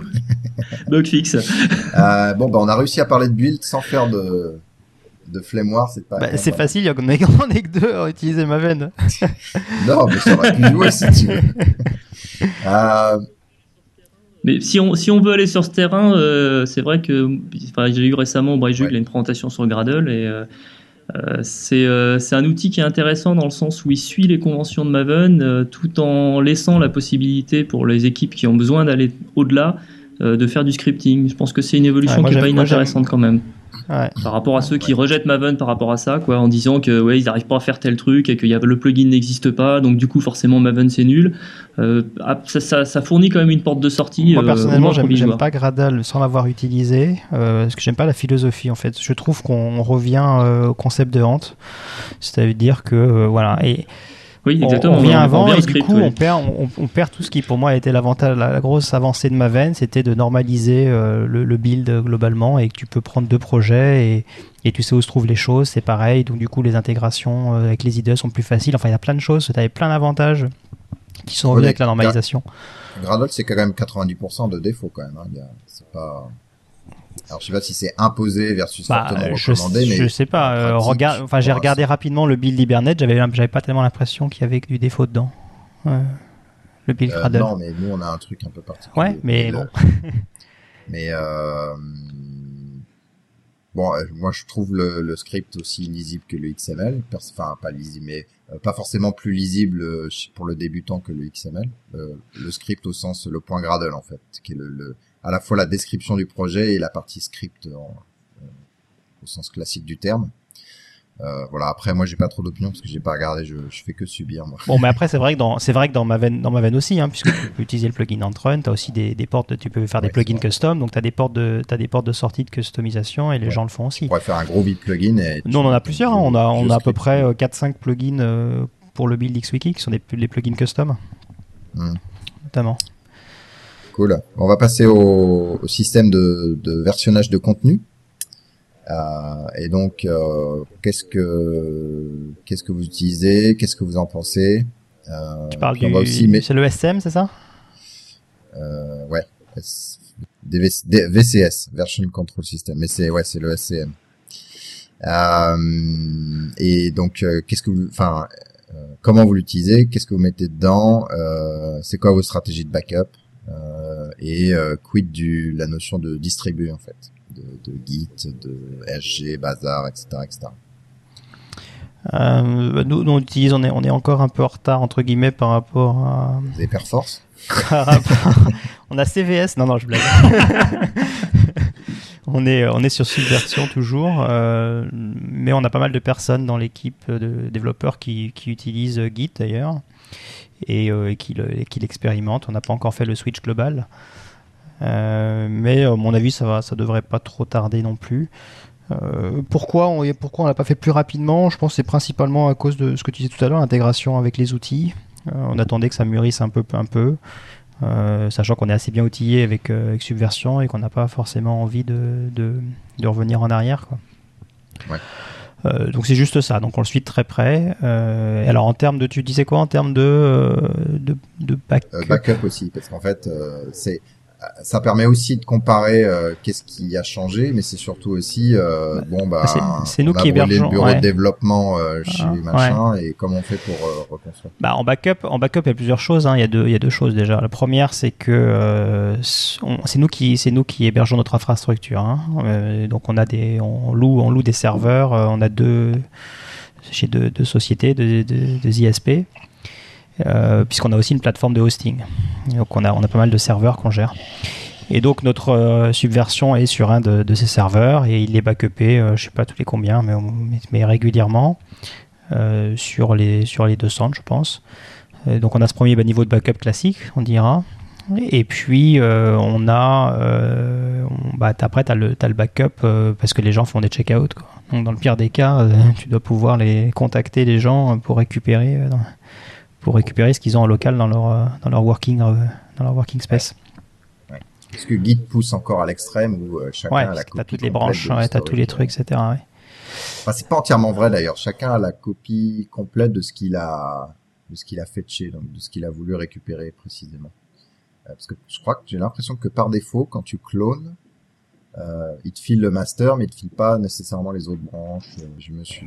Et en pratique, ouais, hein, j'analyse en Tiens, je me dis qu'en pratique, en fait, si tu regardes avec les, les fichailles et compagnie, euh, tu devrais pouvoir reconstruire un, théoriquement un, un repo aussi également. Ouais, comme un- comme les gens qui reconstruisent leur site web à partir de Google, ouais. Google Cache euh, quand ils pété. Ah, je viens de le faire récemment, moi, sur mon blog, donc euh, je, trouve- je- ça, ça marche effectivement comme moteur de backup. Nico, qu'est-ce que t'en penses toi le, du VCS Qu'est-ce que vous mettez dedans euh, en général? Euh, bah, nous, en fait, donc, on a un subversion qui est, euh, qui est géré par la logistique euh, au niveau de l'entité OBS. donc, ça fait partie de l'infrastructure pour tout ce qui est Ouais. backup et ainsi de suite. Donc, on met à la fois le, le code et les documentations projet. Donc, c'est quelque chose que je trouve que, que j'avais pas vu jusqu'ici. Et effectivement, c'est beaucoup plus cohérent. Parce que quand on fait un check-out, on a l'ensemble. Ça semble quand même assez logique. Euh, après, c'est vrai que ben, euh, on retrouve les défauts de subversion, c'est-à-dire que dès qu'on commence à vouloir gérer des branches et des choses comme ça, tout le monde se met à hurler et à sortir les cordes. Et euh, donc j'essaye de pousser de mon côté un petit peu les- des expérimentations autour de Git pour, pour voir la- les avancées que ça, que ça pourrait apporter, avec, avec la petite difficulté que bon, les commandes sont pas super faciles à prendre en main, que ça reste un outil très très ligne de commande, donc il y, a- il y a quand même des gens que ça rebute un petit peu. Enfin, perso, je suis assez convaincu pour l'avoir euh, pour l'avoir expérimenté sur des refactoring un petit peu houleux. Bon, bah, c'était vraiment une, Ouais. une grosse plus-value. Maintenant, bon, c'est peut-être pas à la portée de n'importe qui, quoi. Mais bon, euh, historiquement, je me, je me rappelle à l'époque quand j'ai commencé à faire à faire du développement, euh, on se connectait on se connectait tous en telnet sur une machine Unix. euh, On faisait des VI sur les fichiers, et puis il y avait une sauvegarde le vendredi soir. Bon, la notion de après la notion de checkout de commit, elle est venue progressivement. Donc, euh, je pense que les DVCS, de la même façon, on va voir qu'il y a un petit peu de mûrissement, Ouais. puis ça deviendra assez naturel. D'ailleurs, si vous voulez, ju- juste euh, un aparté, si vous voulez plus d'infos là-dessus, on a un épisode euh, avec, euh, j'avais interviewé David Gageot là-dessus sur Git essentiellement, mais de manière générale sur les, les DVCS. Donc, si vous voulez zoomer sur ce sujet-là, vous re- retournez en arrière, c'est un des épisodes, je me rappelle plus le numéro. Ouais, moi je voulais juste rajouter un point. Je suis peut-être, je suis peut-être un petit peu vieux jeu, c'est possible. euh, j'accuse mon âge maintenant, 75 ans hein, quand même. quand même, et codeur, c'est pas mal. hein. et euh, mais mais je, je, enfin plutôt, je me suis j'ai dû me faire une raison, j'imagine. Euh, mais je trouve pas mal que ce soit difficile de gérer des branches avec Subversion. Enfin, ça, disons, disons que ça a un effet qui est positif, qui fait que les gens ils committent, ils committent plusieurs fois par jour dans le dans le truc principal, quoi. Dans le truc principal. Euh, ce qui a pour avantage de faciliter l'intégration continue et découvrir les problèmes le, le plus rapidement possible. C'est vrai que t'as t'as pas envie d'être le dernier à committer un truc euh, à cause des, des merges. Alors, euh, en pratique, c'est pas forcément un, un problème, moi je trouve, dans l'utilisa- l'utilisation que j'ai de Git, parce que là où tu fais toi un commit, moi j'en fais 5 ou 6. Ouais, mais en local, tu les fais en local. En, en local, mais après je les pousse, donc les, les 6 vont être euh, vont être envoyés. Et l'avantage d'avoir d'avoir des mini commits, euh, c'est de pouvoir euh, après- euh, premièrement suivre un peu un peu plus simplement le- l'évolution de la, la fonctionnalité et comment ça a été implémenté. Non, non, mais je suis, je suis d'accord avec toi. la- sauf que tu n'as rien, tu n'as rien qui te de- de pousse à le, à le, tu n'as rien qui, qui, qui te force, qui te pousse à, re- à, re- à repousser tout ça, en fait, euh, le plus vite possible, en fait. Non, mais bon, en. C'est, c'est juste une, c'est juste une best practice, en fait. Ouais. Euh, Mm. Et puis après, tu as aussi le- t'as aussi l'effet inverse, c'est que en fait, dans Subversion, euh, quand tu sais que quelqu'un est en train de faire des grosses modifs, tu as un peu la, la course au premier commit et, euh, et même du coup, tu te retrouves assez rapidement sur des équipes un peu importantes, avoir des, avoir des commits partiels et des choses en tout genre, simplement parce que euh, tout le monde voulait committer avant que machin il fasse une grosse modif sur le projet, parce que sinon, c'est c'est toi qui te coltine le merge. Euh, il y a, on constate assez rapidement ce genre de, ce genre de dérive sur SVN, je trouve. Ouais, je suis d'accord. Donc en fait, c'est c'est vrai qu'en théorie ce problème-là existe. Je crois qu'en pratique, il est pas aussi important que ce que tu pourrais euh, que, que ce que tu le décris, Vincent. d'accord, Mais j'ai pas c'est vrai que c'est à voir entre chaque équipe. Ouais. ouais. Mais c'est intéressant de- l'idée de mettre, euh, enfin de ce que disait Nicolas, c'est de mettre le plus de choses possible dans le SVN et de taguer euh, ce truc global pour avoir une vision donc le plus global possible du projet à un instant T. Bah, disons que c'est c'est à la fois bien, mais toi, mais, j'imagine j'imagine aussi que euh, c'est bien pour les pour l'écosystème global. Ça veut dire que tu as des gens qui vont pouvoir avoir leur euh, leur version avec leur leur changement. donc c'est plutôt pas mal pour l'écosystème, du coup c'est plus facile, la, barre est plus basse pour que les gens puissent s'amuser avec ton, avec ton soft. En revanche, c'est vrai qu'ils sont, ils sont probablement moins tentés de faire l'effort extra pour remettre le truc dans, dans, le, dans le SVN principal. Quoi. Non, mais à un moment, tu fais ta fonctionnalité pour qu'elle soit utilisée. Hein. oui, oui, mais... non, mais entre toi, tu utilises et ça te va bien, et euh, versus euh, tu fais l'effort pour que ce soit dans le truc principal parce que euh, je sais pas, c'est un petit peu une petite différence quand même entre les deux. Mais, mais c'est bien. Mais bon, je suis d'accord, je suis d'accord, et on passera à Git parce que y a, je pense que globalement, il y a plus d'avantages que d'inconvénients. Oui, c'est ça en fait. Euh, la documentation, donc c'est un, un, peu toujours le sujet un peu tabou. Euh, alors y a, je pense qu'il y a vraiment différentes approches. Il y a les gens qui disent de toute façon les gens ne la lisent pas, donc ça sert à rien que je perde cinq jours à écrire une doc. Il y a des gens qui disent non c'est important, etc., euh, etc. Euh, après il y a différentes approches. Il y a le fichier Word, euh, il y a le fichier texte, il y a les approches à la, en utilisant des wikis justement, etc., etc. C'est quoi vous vos, vos approches? Un, est-ce que vous faites de la doc? Et B, qu'est-ce que vous mettez dedans? Et c'est où est-ce que vous la mettez? Alors, euh, pour nous, XWiki, ouais, c'est très important. Euh, donc on, a, on le met dans un wiki, fait avec XWiki, c'est étonnant. donc si le truc qui compile pas, tu peux même pas avoir ta doc. voilà, c'est un bon test. Euh, donc c'est sur xwiki.org. Euh, c'est un wiki participatif. il est ouvert. N'importe qui peut faire des modifs dessus. il faut juste, tu t'enregistres tu mets juste un username et un mot de passe et, et tu peux faire des modifs. Donc il y a, alors concrètement en pratique, c'est vrai que la, plupart des gens qui font des modifs, ce sont des, des committeurs et il y, a, y, a, un peu de contribution quand même aussi, surtout sur tout ce qui est extension rajouter des extensions à XWiki. Euh, c'est euh, euh, c'est important pour nous parce que parce qu'on pense que ça donne une bonne vision de projet open source en fait aussi. C'est-à-dire que la première chose que quelqu'un vient quand il va voir ton projet, c'est il regarde, il arrive par le site web en fait. C'est du marketing en fait. Ouais, c'est vachement important sur l'aspect marketing. Moi, je sais que pareil, hein, quand je choisis un projet open source à utiliser, c'est vrai que si tu as une bonne doc, si c'est bien ficelé, c'est bien fait, ça te met en confiance.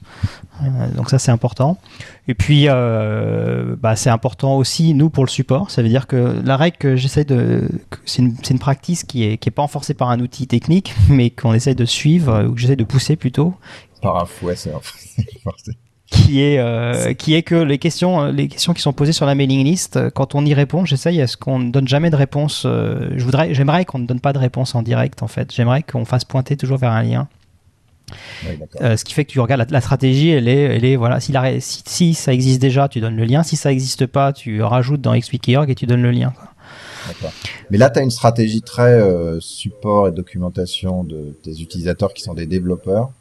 Euh, Nicolas, c'est quoi ta vision du genre Je fais un, logiciel pour des utilisateurs, donc c'est déployé chez Orange, je sais pas Orange, et puis eux l'utilisent parce que c'est le euh, l'outil du call center. Euh, est-ce qu'on fait des, des docs d'archi? Est-ce qu'on fait des, on n'en fait pas? Jusqu'où on va, etc., etc. Bah, la plupart du temps, de toute façon, c'est déjà contractuellement, c'est relativement bien cadré. Hein. Donc, on a pas mal de, on a un certain nombre de livrables qui sont euh, identifiés, donc identifiés dans doc, doc d'architecture, tout ce qui va être effectivement les docs d'install et, autres manuels d'utilisateur. Après, euh, dès qu'on commence à rentrer dans les documents plus techniques et en particulier les docs qui sont utilisés que en phase de développement, donc euh, moi je suis plutôt fervent partisan du mode wiki. Euh, ne serait-ce que parce qu'on va pouvoir le construire de manière beaucoup plus incrémentale et puis que ça se lit pas de manière linéaire. Hein, ce genre de doc, le fait d'avoir des hyperliens, c'est une richesse énorme. donc il peut avoir vraiment plusieurs niveaux de lecture. On peut venir rajouter facilement des, des compléments d'informations, genre le petit nouveau qui débarque qui a peut-être pas le même niveau que le reste de l'équipe, et ben lui, euh, la première chose qu'on va lui dire, c'est s'il y a des choses qui sont pas claires, et ben tu, tu crées les pages vides, mais au moins qu'on sache qu'il manque quelque chose, quoi. Alors que si on lui donne le document euh, mise en place de l'environnement, ça, Dieu sait que j'en ai écrit des comme ça, euh, qui n'est pas à jour et qui en plus correspond pas à son niveau de technicité sur le projet, ben ça sert pas à grand chose. D'accord. Donc beaucoup plus d'itératifs qu'avant finalement sur les, sur les docs. Ouais, clairement. Je pense que on a dû tous passer par là, autant pour les docs de méthode que pour les docs techniques euh, de mise en place, euh, de comment faire. Et en fait, cette doc, elle est valable pendant 15 jours à peu près. Quoi. Justement, les docs de méthode, c'est pas un petit peu obsolète On n'est pas plutôt à la communication humaine ou à l'outil qui va euh, PMD là, ou qui va euh, vérifier les règles euh, qui sont suivies avec des warnings, etc. C'est pas plus efficace.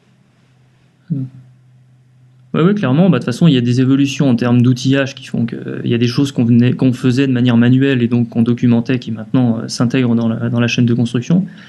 Et puis il y a des, toute la pratique autour de l'agilité qui font que effectivement on, revient sur cette logique d'avoir des documentations de méthode euh, où maintenant effectivement on va, on va plutôt euh, chercher à ce que ce soit l'équipe elle-même qui s'organise, qui définisse ses pratiques, euh, qui les affiche explicitement sur son sur son radiateur d'information. Enfin voilà toutes ces choses là qui qui du coup sont sont pas aussi cadrées que nos fameux documents avec euh, des, codes références en tout genre, euh, un versionnage, une équipe de relecteurs, je ne sais quoi.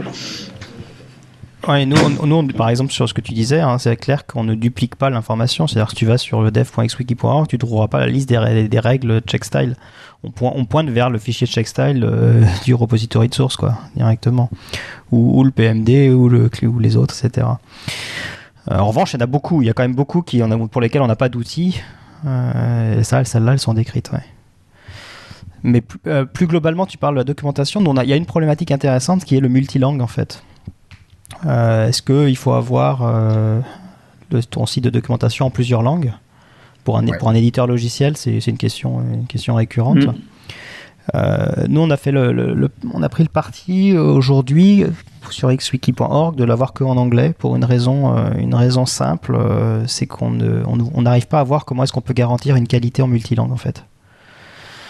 C'est-à-dire qu'on a eu des personnes qui étaient intéressées par le traduire à, un certain moment, et, on s'aperçoit en fait qu'il n'y a pas assez de, il faudrait qu'il y ait des équipes dédiées entières quasiment pour être capable de suivre les évolutions. Euh, et on pense que ce sera plus, c'est assez, assez délicat comme sujet, hein, parce que tu as envie que les gens contribuent, puis d'un autre côté, tu, tu, tu les empêches parce qu'on pense qu'on n'arrivera pas, euh, en tout cas qu'on n'a pas la masse critique pour réussir à avoir du multilangue. Nous, on utilise, euh, on a utilisé deux systèmes, les deux étaient basés sur Dogbook, où alors le premier système, c'est qu'à la main, il fallait incrémenter un numéro de version sur le sur l'élément Dogbook dès qu'on faisait un changement. Comme ça, les, les traducteurs avaient un un moyen pour euh, détecter euh, les changements et, et, donc faire le, les, enfin, ce qu'il fallait dans, dans leur version de leur langue. Euh, et puis l'autre approche qu'on utilise maintenant, c'est les, les points POT. Alors je me rappelle pas le nom du, du système, mais en gros, on a le fichier euh, fichier dogbook de base, et puis euh, chaque phrase, en fait, c'est la clé. La, chaque phrase en anglais, c'est la clé euh, qui va être traduit en, euh, bah, en français ou en allemand, ou etc., etc. Et en fait, les fichiers POT ou je sais pas quoi euh, ont ce lien, phrase en anglais, phrase en, allemand ou en français. Et ensuite, l'outil en fait va faire leur remplacer les choses, exécuter ça et puis traduire les, le truc. Et donc, on voit tout de suite quand il y a un une clé qui n'existe plus et ou b une clé qui enfin une nouvelle clé un changement qui n'a qui n'a pas encore été traduit ouais mais nous le problème c'est pas un problème tant technique que de, de manpower, hein, de, de, de, pouvoir traduire à chaque fois qu'il y a des modifs euh, faits en anglais, de retraduire dans les 15 langues. Euh, c'est ça notre problématique. Alors, sur, sur, je, parle, je, parle, du site web. Hein, voilà, je parle du site web, hein, parce que sur le logiciel lui-même, lui, il est en, je sais pas, 22 langues, et, et euh, là, on a un système qui est super bien rodé. On a une appli sur ldesign.xwiki.org où effectivement, c'est à base de clés, toute la communauté peut participer, et c'est super actif. Euh, donc ça, ça, ça marche très très bien. En revanche, vu le nombre de personnes qui qu'on voit participer, contribuer sur xwiki.org, euh, aujourd'hui c'est absolument euh, utopique de croire que ça serait maintenu quoi, en plusieurs langues. D'accord. Cool, on va passer aux, méthodes de dev. Alors j'ai mis plein de choses dedans, y compris les tests, les tests qui, sont un sujet énorme en eux-mêmes. Euh, c'est quoi, c'est quoi vos approches? Alors, mm. en général, l'open source c'est assez lié aux, idées de agile, itératif. Tu parlais de release euh, assez courte, etc. ouais, euh, je pense que beaucoup d'éditeurs ont de plus en plus ce genre d'approche, de toute façon. Ouais, moi j'ai jamais aimé le, j'ai jamais aimé les, les, les, méthodes en fait. Enfin le nom nommé dire je fais du XP, je fais du Scrum, je fais des trucs comme ça. En fait j'ai toujours été un fervent fervent euh, utilisateur de pratique en fait, dire je fais telle pratique, j'utilise telle pratique, telle pratique, telle pratique en fait. Ouais. Euh, parce que j'ai vu tellement de gens qui disent que je fais de l'agile, je fais des trucs et ça veut rien dire. Euh, donc ça me, ça me gonfle en fait, des gens qui disent ça. Et donc je parle qu'en pratique. Euh, et effectivement, on a, on a, on a euh, un certain nombre de pratiques, donc euh, que ce soit, bah, je sais pas moi, le, le, le build automatisé, l'intégration continue, et test automatisé, que ce soit unitaire fonctionnel, que ce soit le, le- notre processus de roadmap pour définir euh, ce qui va, ce qui va dans les, dans les releases. Euh, que ce soit, euh, je sais pas, enfin tous ces, tous ces, les releases courtes, euh, euh, etc. Donc effectivement, on en a, on en a, on en a pas mal, on est pas mal euh, équipé en ce sens-là. Euh, les outils de communication aussi. Euh, on a pas mal d'outils de communication. Que- lesquels utiliser pour faire quoi, etc. Et au niveau, euh, moi que je travaillais à la Fnac ou d'autres boîtes euh, un peu classiques, on a cette notion de projet où donc on commence euh, doucement et puis à la fin on est à fond et, euh, parce qu'il y a la deadline et puis après on a ce, cette espèce de creux où euh, on sait plus où on habite, etc. Et puis après on repart sur un autre projet, etc. Un, est-ce que ce genre de phase comme ça existe chez les éditeurs? Non, on n'a pas eu. Enfin, j'ai pas vécu. Moi, ça fait ça fait quatre ans maintenant que que j'ai rejoint XWiki. Euh, on fait à peu près une soixantaine de releases par an. Ouais. Euh, et, euh, et à chaque fois, tu vois, il y a un an, il y a un truc où on n'est pas très bon, effectivement, c'est de prévoir très longtemps à l'avance les roadmaps. On sait pas faire ça aujourd'hui. Euh, pour plusieurs raisons, hein, parce qu'on est très drivé par la communauté euh, sur les besoins, et aussi par, le, par les clients des XWiki SAS, les deux, Euh, et que c'est un monde qui bouge beaucoup, et donc c'est très opportuniste aussi, etc. Mais donc du coup, mais en revanche, à chaque, à chaque fois qu'on fait une release, on a, on a donc on avait plusieurs milestones et la RC. Et dès qu'on passe dans la première RC, en fait, c'est là qu'on définit le, le- on définit la roadmap précise de la version suivante euh, dans la communauté. Et donc à chaque fois, ça va de, comme ça fait comme ça. De temps en temps, ce qui se passe, c'est qu'on a, euh, on se dit, on a fait beaucoup de, on, su- on suit des indicateurs en fait, notamment des indicateurs Jira sur le, toi, le nombre d'issues résolus et le nombre d'issues euh, remontés, Ouais. créés. Et on le suit quand on voit que ça diverge et qu'il y a beaucoup plus d'issues créées que d'issues euh, que d'issues closées. Là, on se dit, bah tiens, la release suivante, euh, ça va être une release de consolidation. Et dans ce cas-là, Là euh, tout le monde est là, super. non, non, non, non, les- mais c'est- c'est, c'est- on le décide ensemble, si tu veux, personne ne l'impose. Euh, et il n'y a jamais eu ça, non? Personne n'a jamais dit ça. Au contraire, hein, au contraire les, les développeurs poussent beaucoup pour qu'il y ait des releases de consolidation. C'est le contraire, quoi. Oui, oui, Ouais. c'est vrai. Mais à la limite, c'est plus facile chez un éditeur où le développeur a un poids un peu plus lourd que. Ouais. Comment ça se passe, Nico? Euh, Tu peux aller venir au client et lui dire, euh, voilà, on va consolider pendant euh, pendant deux mois. Euh, en général, non. Pour lui, euh, on est censé pas, pas générer de bugs ah déjà. oui, pardon, oublié. Donc, non, mais par contre, euh, moi, j'ai jamais connu tellement la, la phase de, de, de fin de projet où on a le temps mort. J'ai toujours, j'ai toujours embrayé sur autre chose avant, donc c'était plutôt, plutôt la, la phase Ouais. de bourre un peu permanente. Ouais, mais c'est usant ça aussi. Non? Mais bon. Oui, bah c'est clair. Bah, après, c'est pour ça que, bon, au bout d'un moment, justement, euh, tu finis par prendre du recul par rapport à ça et, euh, et à, à reposer beaucoup plus sur, ta, sur la méthodologie, sur les outils, euh, en te disant, oui, ça sert à rien de, de se fouetter pendant une semaine parce que de toute manière, il faudra recommencer la semaine d'après, la semaine d'après. Autant perdre deux jours pour trouver un bon outil de test qui va nous permettre après, effectivement, de gagner, d'avoir au moins ça en Ouais. moins à faire. Quoi. Et ce que je constate aussi au niveau, au niveau des, aussi bien de l'outillage que, que des pratiques, c'est qu'on élargit de plus en plus le scope.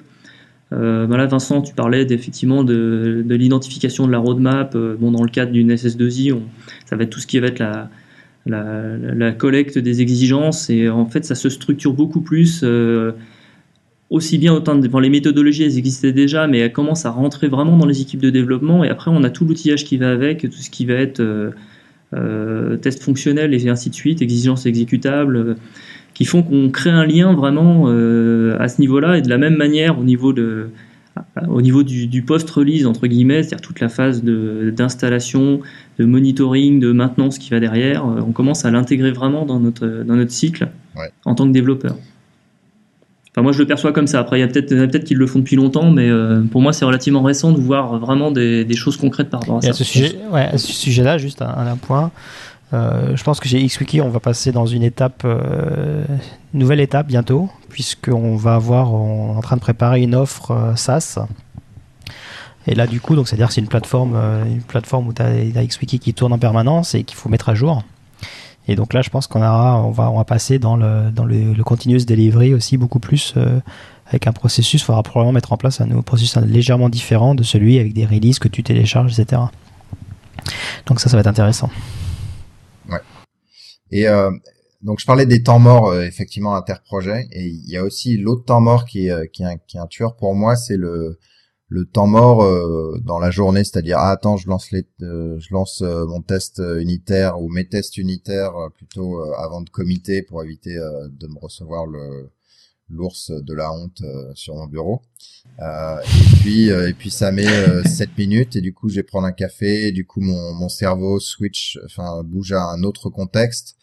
Euh, Est-ce que vous, c'est des choses que vous essayez de combattre, des, des, ce genre de temps mort, pour que les gens soient focalisés sur euh, euh, ce qu'ils font et du coup dans un flot euh, naturel de production, euh, quitte après avoir un, un flot naturel de d'autres de, de, choses. Quoi.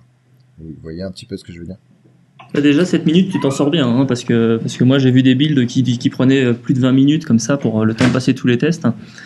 Donc effectivement, on est obligé après d'avoir une d'avoir un mode de travail. Euh, après, on, peut avoir un fonctionnement comme ce que propose TeamCity, de faire des builds privés, c'est-à-dire de, en gros, de demander à une, machine externe de faire ce build de manière à pouvoir garder la main sur son poste et puis euh, continuer à aller un petit peu au-delà. Mais au niveau euh, organisation mentale, c'est un peu compliqué à mettre en œuvre. L'autre option, c'est de boire beaucoup de café. Alors ça, c'est bien bah, quand tu es dans un il y, a une mais... il y a une troisième option, c'est d'utiliser Maven en fait. Et ça, ça, ça, ah. ça, ça, ça, a énormément euh, aidé le, le, Maven puisque Maven avait enfin, comme... dépose, tu veux dire. bah, attends, sérieusement. attends, tu vas voir. okay. ça, nous a, ça, nous a, beaucoup aidé. Je me souviens que quand j'étais avec, avec Ant à l'époque, euh, en fait, je, je, devais tout rebuilder. Je dois rebuilder tout tout le projet euh, à partir des sources et effectivement ça prenait euh, des vingtaines de minutes. Euh, quand on est passé à Maven, en fait, avec, l'intégration continue notamment, ça t'a permis que, enfin, Maven te permet de builder un projet sans avoir les sources de, dans ton, workspace. Parce qu'il va aller chercher les dépendances sur ton repo central sur le, le, dernier repo. Ah oui, tu, tu travailles au niveau du module. Voilà, du, exactement. Du Donc, t'as pas rebuildé, déjà, tu n'as pas rebuildé l'ensemble, tu n'as qu'à rebuilder que ce sur quoi tu travailles. Euh, ce qui est déjà pas mal. Bon, c'est un petit peu faux ce que je dis, parce qu'en en fait, tu as toute une chaîne. Euh, si tu construis des wars et des trucs, etc., tu as besoin de rebuilder un certain nombre de choses en plus. Euh, mais, mais c'est vrai, c'est vrai en grande, en grande partie quand même. Ce qui fait que bah, tous les développeurs, c'est rare qu'ils travaillent en fait sur l'ensemble de tous les modules en même temps. Donc c'est assez compartimenté. Du coup, le build euh, sur leur module est assez rapide. Donc les pauses sont, sont, relativement faibles.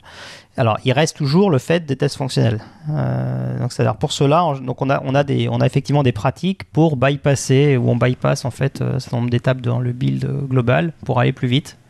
Mm -hmm. C'est-à-dire que l'intégration continue, elle, fait l'ensemble complet des étapes. Et puis en local, en général, tu as une instance et tu vas, faire, tu vas copier un certain nombre de fichiers dans ton instance euh, pour pas avoir à rebuilder l'ensemble en fait. Euh, il y en a ça, et puis on a des projets dans Eclipse. On a, on a quelqu'un qui nous a, a, construit un projet Eclipse où tu as l'ensemble complet euh, de XWiki dans, dans, Eclipse où dès que tu as un changement, ça te rebuild tout tout seul, y compris pour l'instance qui tourne. Euh, donc il y a des, des, petits trucs comme ça. Mais c'est vrai que c'est la partie la plus difficile, c'est euh, la partie euh, test fonctionnel. Enfin, c'est-à-dire avoir, une, avoir ton, ton instance qui tourne quoi, de ce que tu construis. Ouais. Ton soft qui tourne. Ça, c'est le plus long. Mais bon, ça va assez bien avec le, ces, ces stratégies-là. mais moi, ouais, c'est un sujet qui m'intéresse et je regarde régulièrement pour essayer de l'améliorer. Maintenant, le fait de, de, prendre du temps, c'est pas si mal que ça, je trouve. ça te permet de réfléchir et aussi à à repartir sur, sur du code aussi, à voir ou à, parler, à réfléchir à d'autres choses. Ça... Ouais, mais je préfère choisir quand je, je réfléchis. Ouais, c'est vrai, c'est vrai. Voilà. C'est vrai. C'est vrai. Mais, mais honnêtement, on ne rebuild pas souvent. Hein. Euh, moi, je rebuild souvent. Alors, c'est vrai que moi, je rebuild souvent parce que je suis un contrôle fric et, euh, et, euh, et, ça, me, ça me stresse de pas refaire un clean install, en fait. sur l'ensemble bah, sur l'ensemble complet du truc. Euh, commit. Alors maintenant c'est poulet, mais commit pusher, mais comité sans un clean install. Pour moi c'est. Mais sur l'ensemble, ouais, mais t'es pas obligé de le faire sur l'ensemble en fait. C'est-à-dire que le, but de l'intégration continue, c'est aussi de récupérer. Euh, de récupérer les, les, problèmes d'intégration que tu pourrais, tu pourrais lever. Ce qui est grave, c'est pas de faire casser le build. Ce qui est grave, il y a deux choses qui sont graves. C'est que ça, un que ça compile pas, réagir. compile pas, donc ça c'est effectivement c'est relativement grave, je trouve, parce que ça bloque. Là, ça bloque. Hein. Voilà, ça bloque. Donc celui-là, celui-là c'est clair, faut l'éviter, mais celui-là, tu, tu c'est simplement en, en, en, buildant ton module actuel. Ça suffit pour vérifier ça. Et, euh, deuxième, et, sur l'intégration continue, le fait que, ton module, tes changements pourraient impacter un autre module, bah ça, je pense que c'est l'intégration continue. Et ce qui est important là, c'est en revanche, de réagir rapidement quand, on te dit que ça plante. Quoi. C'est pas laisser passer les jours. Après, il y a un équilibre à, trouver aussi euh, au niveau de, ces tests qu'on exécute sur le poste de développement. Avoir un panel euh, suffisamment représentatif mais qui s'exécute en un temps raisonnable entre guillemets justement pour pas qu'il y ait cette phase de découragement de voir le truc qui tourne pendant des minutes interminables et puis de le compléter au niveau de l'intégration continue par euh, peut-être euh, des tests plus poussés et puis après sur du nightly build on va pouvoir faire des tests éventuellement de perf d'endurance et ainsi de suite qui eux bon nécessitent un temps qui vont se compter en heures mais on aura au moins le, un feedback quotidien quoi. Et là, nous, on n'est pas très bon chez XWiki, on travaille dessus. Là, je vais décider de m'y remettre là-dessus, sur ce sujet de, euh, bah, des tests fonctionnels. Parce que les tests fonctionnels, en général, on ne les exécute pas localement. En fait, tu fais ton commit, etc. Et puis, tu as l'intégration continue, le, CI, qui va t'exécuter les tests fonctionnels. Et là où on n'est pas très bon, on utilise Hudson notamment. Et là où on n'est pas très bon, c'est euh, euh, comment réagir quand on a des tests fonctionnels qui plantent, en fait. Et le problème de ça, c'est qu'on a, on a beaucoup de faux positifs. Euh, qui sont dus à bah, l'environnement, c'est qu'il y a le serveur X qui est tombé, euh, euh il y a un disque full, il y a des tests qui flicker parce qu'ils ont été pas bien écrits et qu'ils n'ont pas fait des wets sur des trucs Ajax, donc pour les tests Ajax, c'est des choses comme ça. Et là, là on n'est pas, on n'est pas encore très bon. Du coup, ce qui fait que pendant une pendant une release, on va laisser plusieurs jours, voire plusieurs semaines, parfois de temps en temps, des tests qui qui passent plus et on ne sait pas trop euh, s'il passe plus parce qu'il y, a un problème ou si c'est juste un, c'est un faux problème. Et en revanche, donc on, les recorrige quand on arrive dans les phases, euh, les phases de RC et compagnie. Là, on repasse du temps à les corriger, mais du coup, c'est tard, quoi. C'est tard et on met, on met plus de temps qu'on ne devrait à stabiliser la release. Donc ça, je trouve que c'est personnellement, je trouve que c'est le point, euh, le point principal, le plus difficile euh, aujourd'hui, pour en tout cas pour nous dans le processus global de, forge logicielle. Euh, alors après, Hudson nous aide pas trop, je trouve, parce que les mails sont assez pourris, les mails qu'ils envoient, qu'ils envoient. Donc, il faudrait qu'on installe des plugins pour qu'il y ait des mails plus jolis. Tu mets Chuck Norris. Ouais, c'est ça. il, faut, il, est indispensable celui-là. Cool. Eh, je, je, vous laisse zoomer sur on est assez long en fait déjà là, mais je voulais zoomer sur euh, la communication. Ouais. Alors, alors euh, en open source, c'est évidemment euh, assez vital. je crois que vous vous utilisez énormément Skype parce que ça vous fait un forum semi-public avec historique. Je, je, je, je, sais que chez JBoss on utilise pas mal IRC parce que voilà c'est le truc un peu geek historique et euh, ou euh, la messagerie instantanée en fait le genre euh, Skype non pas oui enfin Skype mais en 1 à 1 ou, ou Yahoo Yahoo IM etc etc en fait, on a, on a deux niveaux. on a pour la communauté open source et puis pour XWiki SAS. pour tout ce qui est le développement open source, c'est IRC, IRC Mailing List. Et, et, donc tous les développeurs, ils sont tous sur IRC tous les jours. Euh, sur le, en interne XWiki SAS, c'est du Skype, mais ça n'a rien à voir avec tout ce qui est technique, de logiciel, etc. C'est sur IRC en fait. C'est que des choses qui sont liées à la boîte. Euh, et là, effectivement, là, on a, euh, on a des, des, des, channels Skype partagés avec tout le monde. On a le Virtual Office qui est notre, notre machine à café virtuelle. En gros, n'importe qui peut dire n'importe quoi et ça va à tout le monde. On peut se lâcher. On a, le, on a un chat XWiki Marketing, XWiki Sales, XWiki euh, Development qui est pas pour du. C'est pas sur des questions de développement, mais c'est plus sur des questions. Euh, ouais, c'est ça. C'est plus euh, sur des problèmes de, ressources humaines, des choses comme ça. qui va faire quoi, des choses comme ça. on en a, puis on en a d'autres, XWiki support, etc. Parce qu'on fait du support aussi parce que. Et, et Nico, tu as vous, la communication dans les équipes, ça se passe comment?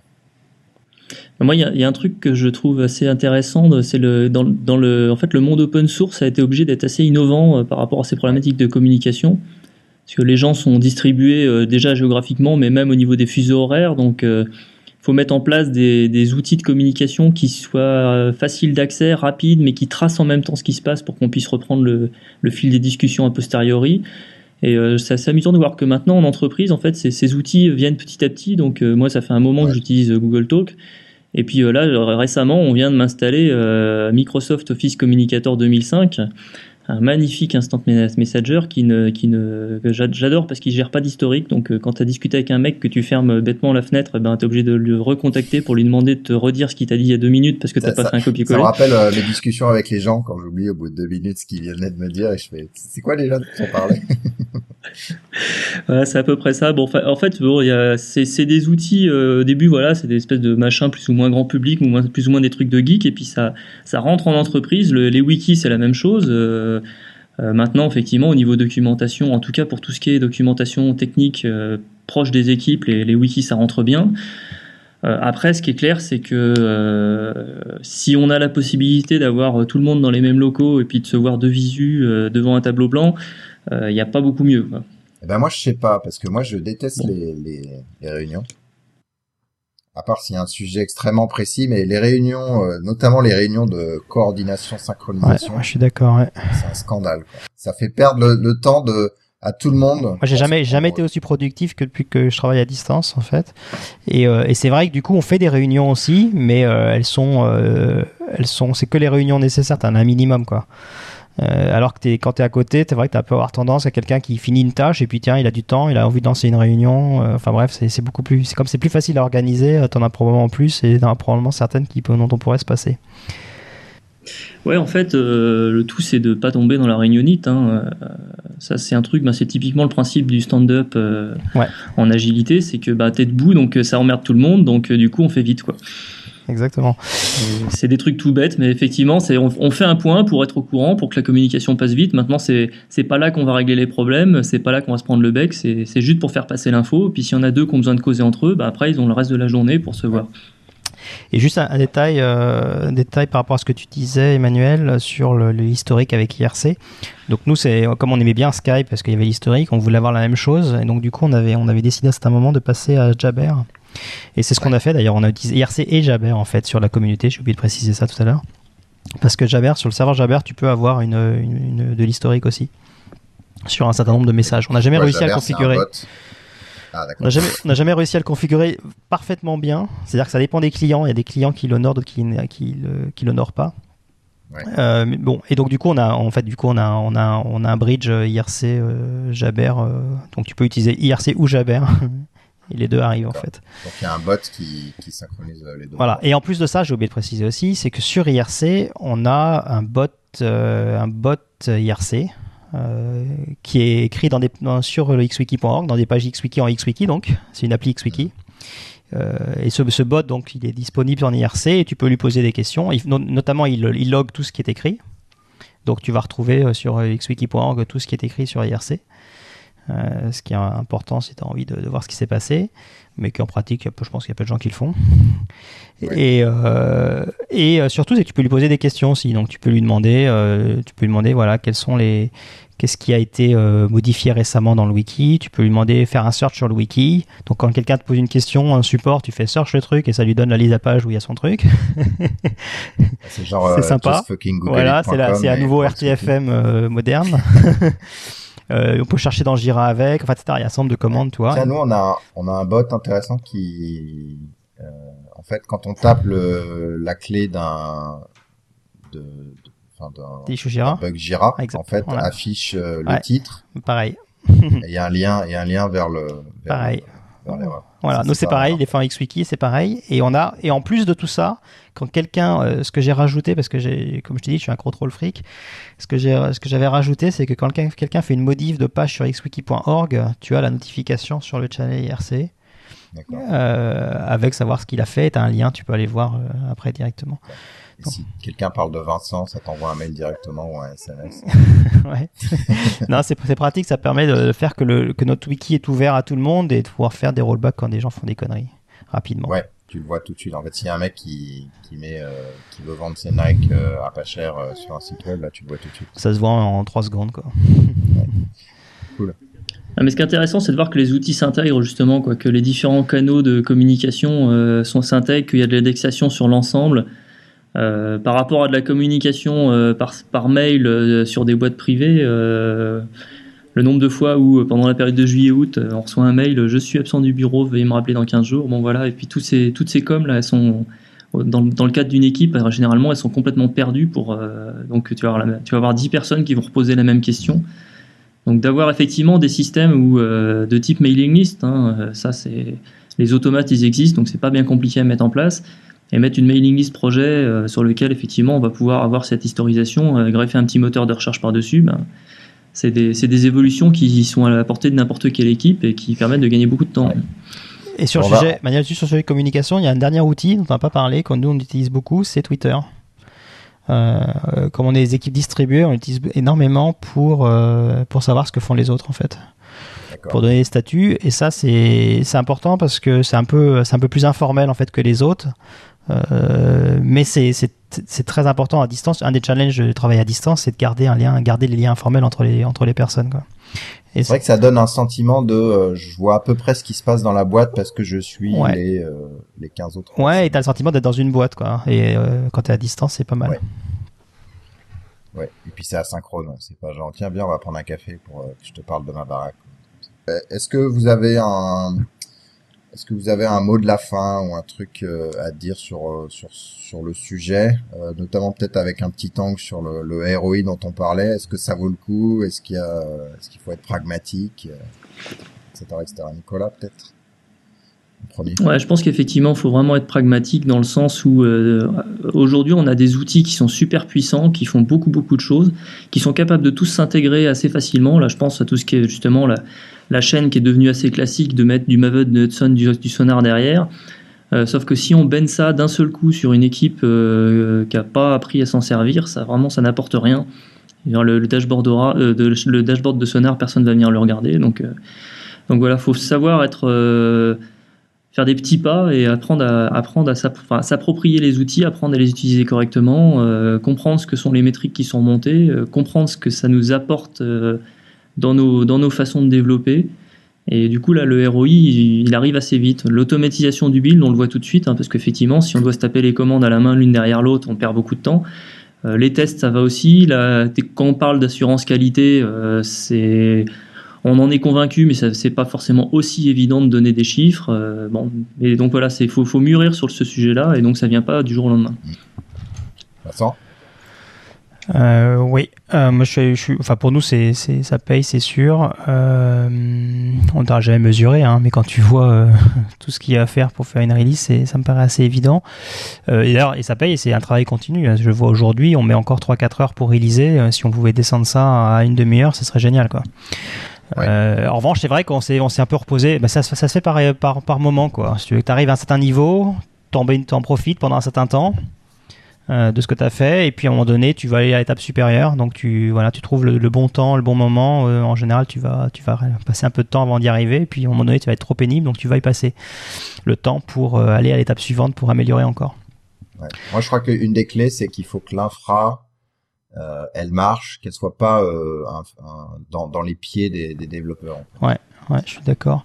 Si, euh, si, mhm. si, les forums ça devient lent, euh, si euh, l'IRC se déconnecte parce que tu es derrière un VPN et machin, là, si t'as pas l'historique sur ton sur ta message instantané, etc. Euh, c'est des choses qui énervent assez vite plus qu'autre chose. C'est clair, c'est clair. Et nous, c'était c'était c'était là. Ouais, moi, j'ai un, beau proxy HTTP qui me casse les pieds d'ailleurs depuis un moment à cause de ça. Justement, c'est dès que tu veux configurer un outil, ben voilà, t'as as, le mot de passe et du, du proxy qu'il faut renseigner. Alors faut aller trouver où, ça se configure dans SVN, où ça se configure dans Git, où ça se configure dans machin. Et, nous, c'est la raison euh, principale. C'est la raison principale pour laquelle chez XWiki SAS, on a décidé de maîtriser notre infra en fait.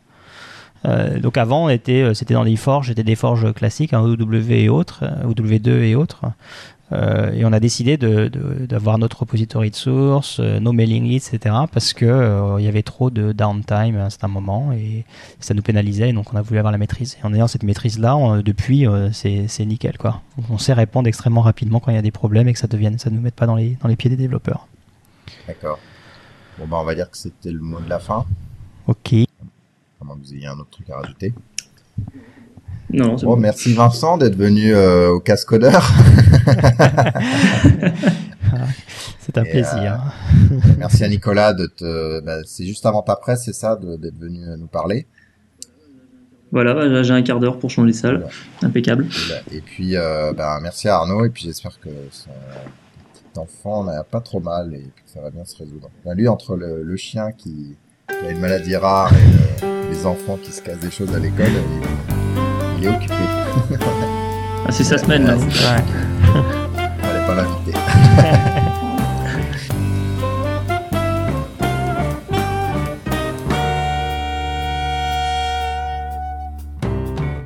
Le thème musical est le thème numéro 3, gracieusement offert par podcastem.com. P-O-D-C-A-S-T-T-H-E-M-E-S.com. Le logo a été dessiné par Nicolas Martignol, alias le Touilleur Express.